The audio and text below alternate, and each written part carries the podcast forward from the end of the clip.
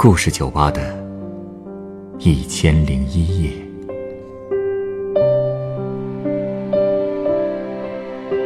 本节目由北京人民广播电台故事广播与凤凰网有故事的人频道联合制作。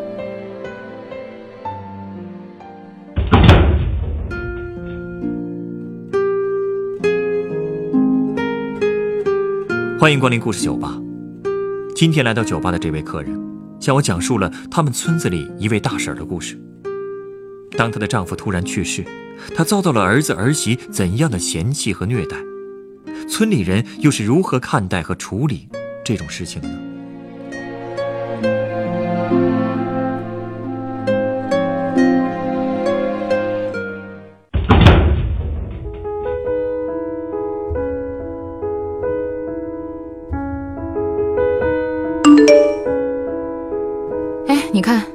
新闻又推送寻人启事了。嗯，密云七旬老人走失，身高一米五二，灰白头发，患有精神分裂症和老年痴呆。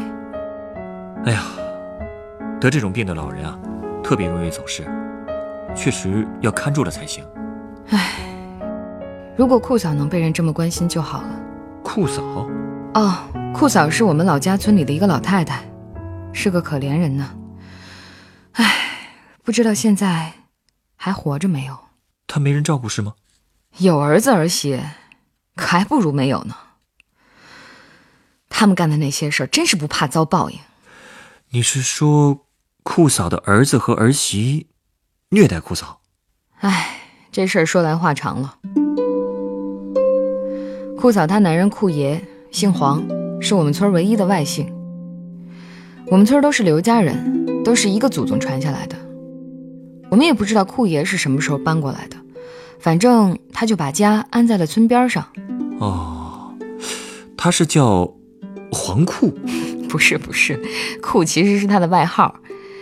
库爷因为个子太矮，差不多只到人家的裤头那么高，所以村里人就叫他库了。我平时习惯叫他库爷，叫的时间长了，我们也都忘了他本名叫什么了。这个外号起的有点寒碜人啊。好像是有点嘲笑的意思，但其实村里人对他都挺好的，他也很本分，所以这么多年，除了叫外号，真的没人欺负他。而且除了清明祭祖，我们村的所有红白喜事，库家都是可以参与的。不过也是因为又矮又穷吧，所以库爷到了三十岁才娶上库嫂。库嫂其实年轻的时候挺漂亮的，所以当库爷把库嫂娶回来的时候，我们看着就好像武大郎娶了潘金莲一样。这个比喻也有点……嗨，没有没有，他们俩可比那两口子恩爱多了哈。不过，虽说酷嫂漂亮吧，但是她的脑子有点儿那个。那个脑子有问题？嗯，倒不是说疯疯癫癫啊，就是感觉智商比普通人要低一些，所以说话办事总是闹笑话。比方说，库爷种地去了，库嫂在家做饭，桶大的冬瓜上面可都是白毛刺儿啊。可库嫂怎么着啊？她三下五除二把冬瓜剁成了几大块，直接就一锅炖了。啊！唉，气得库爷回家就骂他，问他冬瓜怎么能不削皮就做呢？结果第二天，库嫂做苦瓜，竟然用菜刀把苦瓜的皮全给刮了，就留下一点苦瓜心儿给炖了。这脑子好像是有点问题。所以库爷又快被气死了，他就骂酷嫂说：“苦瓜怎么要削皮儿啊？”酷嫂也是气得坐在门口上大哭：“冬瓜不削皮儿要挨骂，苦瓜削皮儿也要挨骂，何得了啊？” 你是不知道，酷嫂的哭声特别有特点，是那种很有节奏感、连绵起伏的哭声，就跟那个洪湖水浪打浪似的，是一浪高一浪。村里人听到哭声，就都聚到酷家门口了，都开始安慰酷嫂，总算是把酷嫂给哄高兴了。哎呀，有这么个老婆，也是够累的。不过酷爷还是挺满意的，因为酷嫂给他生了两个儿子，大儿子继承了他们俩所有的优点，长得俊又能干，早早的就娶了老婆，生了女儿，叫双双。小儿子就正好相反了，不仅继承了酷爷武大郎的身材，还继承了库嫂的智商，凑合着读完了初中就被亲戚领到广州打工去了。不过，打着打着人就没消息了，到处打听也不见人影儿。啊？什么情况？不知道啊。哎，不过你想，那孩子傻乎乎的，指不定被人拐到哪儿去了，是不是活着也不好说呀。而且最要命的是，没过多久，库爷也走了。嗯，就是没了。那天，库爷带着库嫂和他们的小孙女在地里种豆子。哦，当时他们大儿子和儿媳正在为了躲计划生育，在外地生儿子呢。当时在地里，库爷突然头一歪就倒地上了，再也没醒过来，估计是脑溢血吧。等救护车来的时候，人早就没了。那库嫂她怎么办呀？她早就吓得没了主意啊，只知道坐在门槛上哭，一边哭一边喊：“我的儿啊，何得了啊！”后来他的大儿子连夜赶了回来，草草的安葬了库爷，然后就留下了双双和五百块钱又跑了。跑哪儿去了？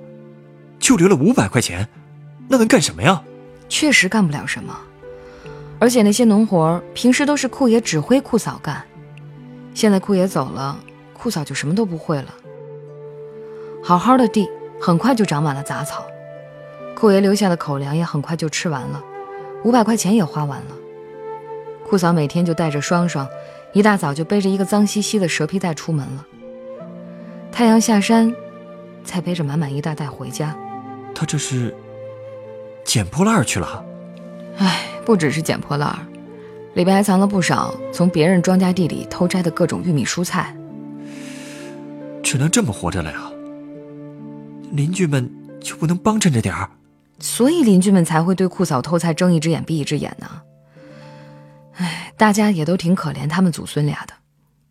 就这么一晃过了三年，库嫂带着孙女儿竟然就这么活过来了。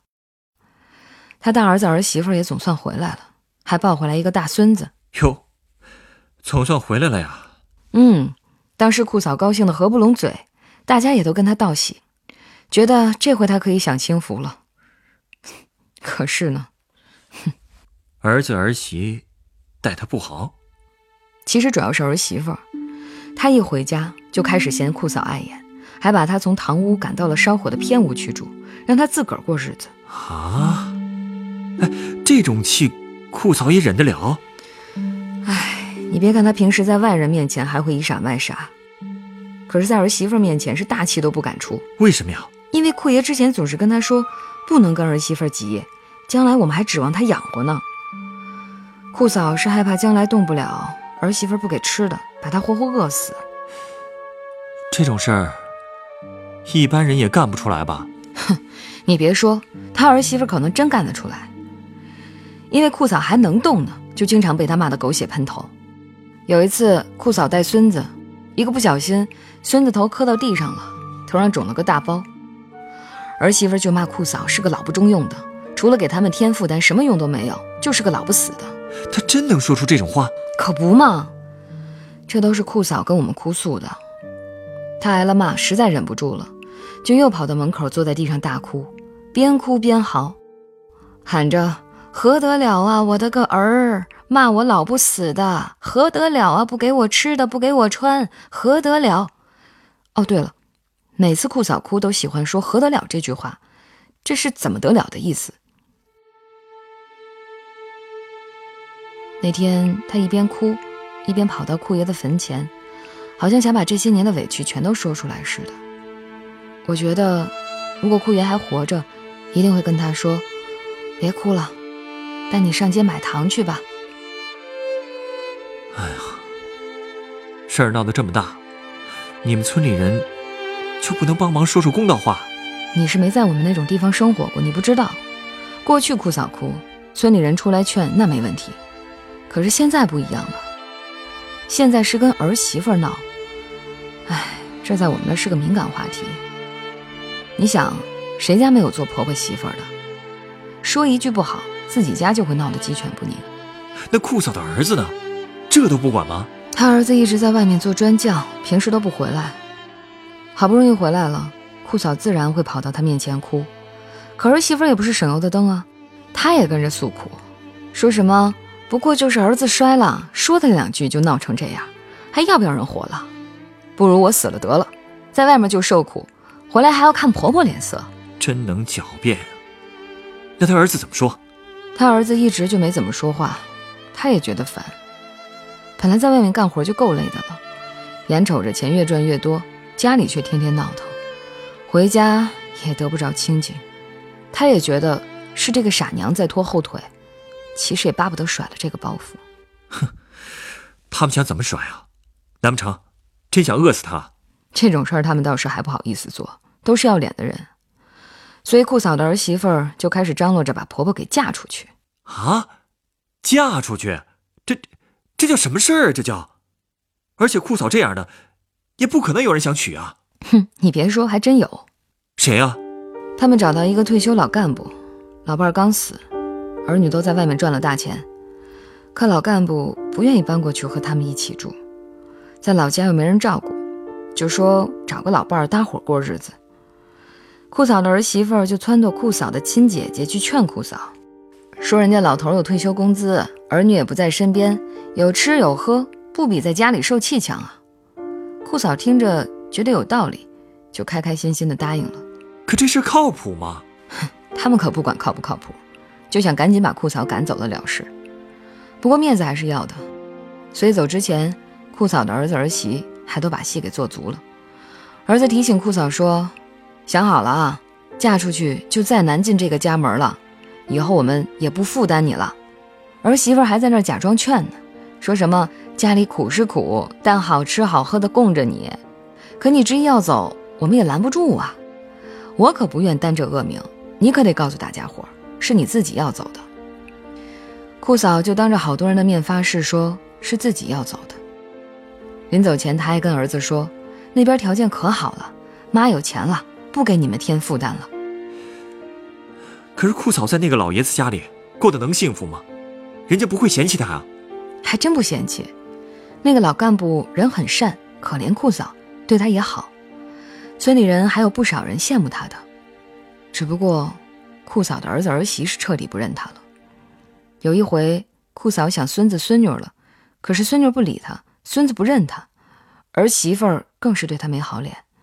最后，他只好走了。哼，这个家不回也罢。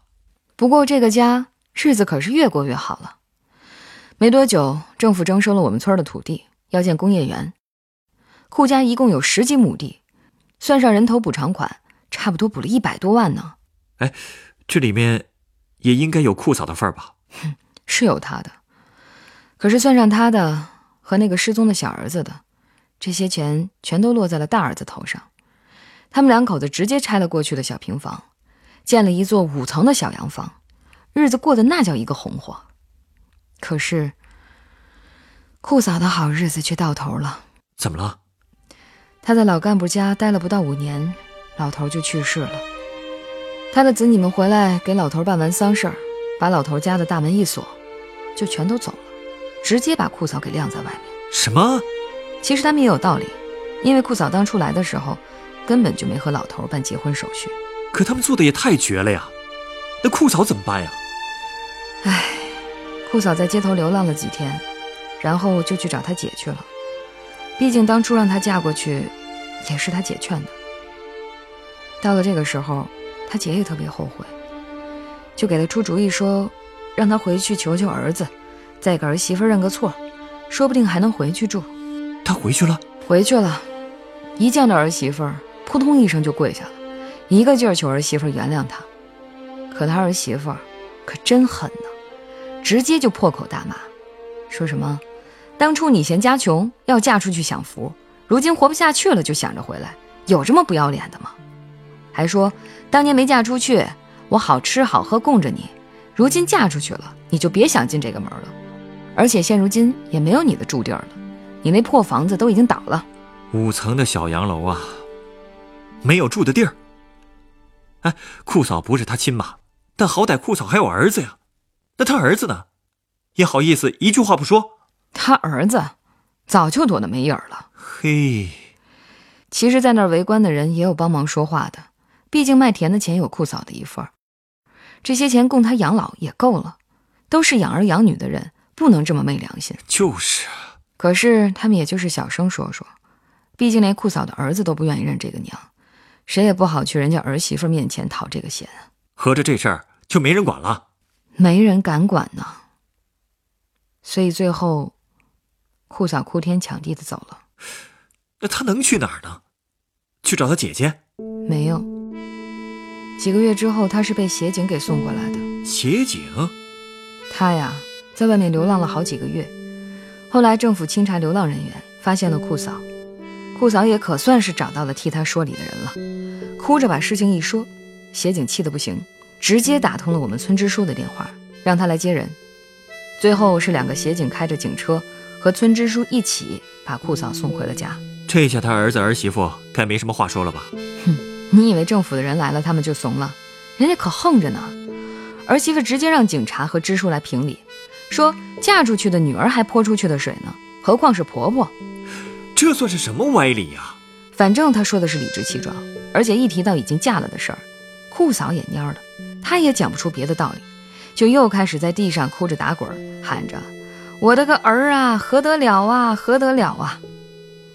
他儿媳妇闹得更凶，说如果让库嫂今天进这个家门，她自己就出这个家门。她受不了这个冤枉气，她倒要看看政府敢不敢逼出人命。简直就是个泼妇！唉，所以跟泼妇是讲不清道理的。最后警察没辙，就跟村支书交代了几句就走了。村支书和几个村民一起劝库嫂，跟这种没良心的儿子儿媳妇儿没啥可说的了，只能去法院告他们了。不养老人就让他们坐牢。对啊，总得有说理的地方啊。哎。可是库嫂总是不停地念叨着：“我咋能让孩子坐牢呢？不行不行！”她到最后也没进家门。后来有人在街上看见她在捡破烂，再后来就没人见过她了。有的人猜，他可能是和他小儿子一样，已经没了吧。所以我才说，那些还有家人用心找的走失老人，真幸福啊！真没想到啊！这么善良的库嫂，怎么会养了这么绝情的孩子呀？对于这种人啊，哼，我倒是很想送他们一杯鸡尾酒。啊，你稍等啊。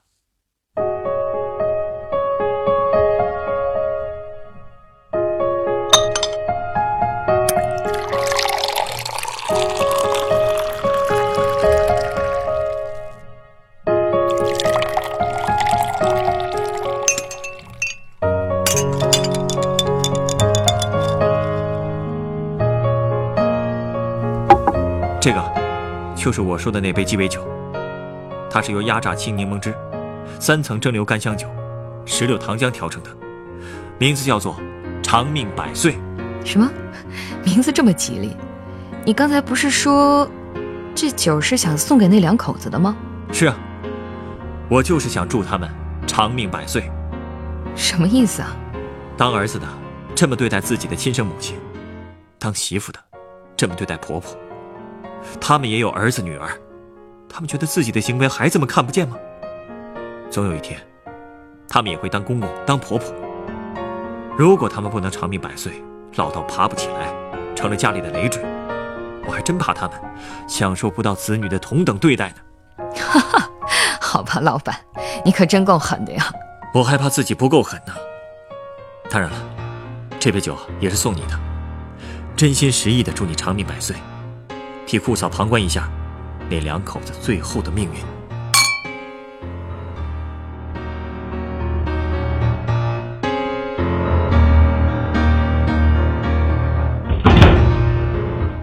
本故事选自凤凰网有故事的人独家签约作品，何得了啊！